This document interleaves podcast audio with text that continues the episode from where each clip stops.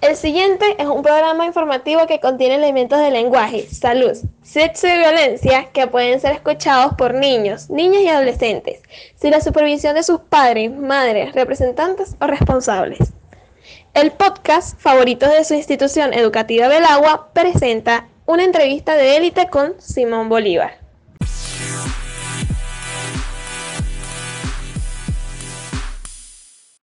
Muy buenos días, tengan todos nuestros queridos oyentes. Gracias por acompañarnos para saber un poco más sobre nuestro libertador.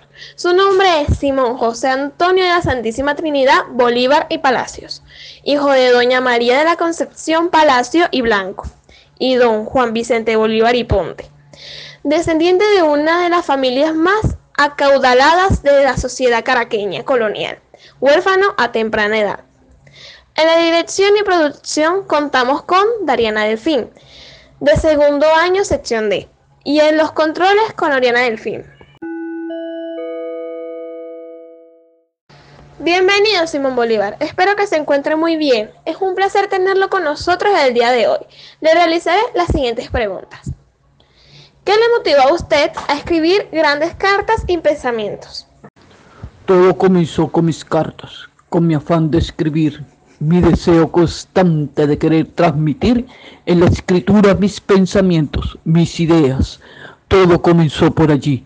Me dediqué a dejar mi legado por medio de la escritura y las cartas. ¿Quién es para usted Manuela Sainz? Es mi amor, la libertadora del libertador, porque fue ella la que me apoyó. Estuvo en las buenas y en las malas es como un ángel necesario para mis sentidos y mis deseos más vivos. Ella es lo que pienso todo el tiempo. Le escribí muchas cartas donde volcaba mis grandes sentimientos de mi alma, de mi vida. ¿Cuáles fueron sus profesores? Dígame el más importante.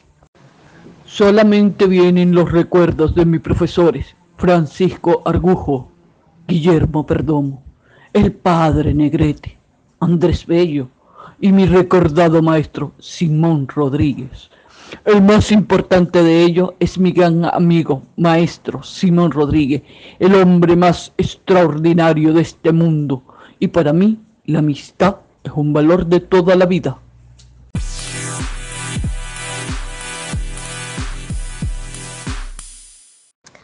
Y esto ha sido todo por el día de hoy. Qué placer tenerlos una vez más en sintonía en el podcast favorito del Colegio del Agua. Nos encontramos en una próxima oportunidad. Feliz día para todos.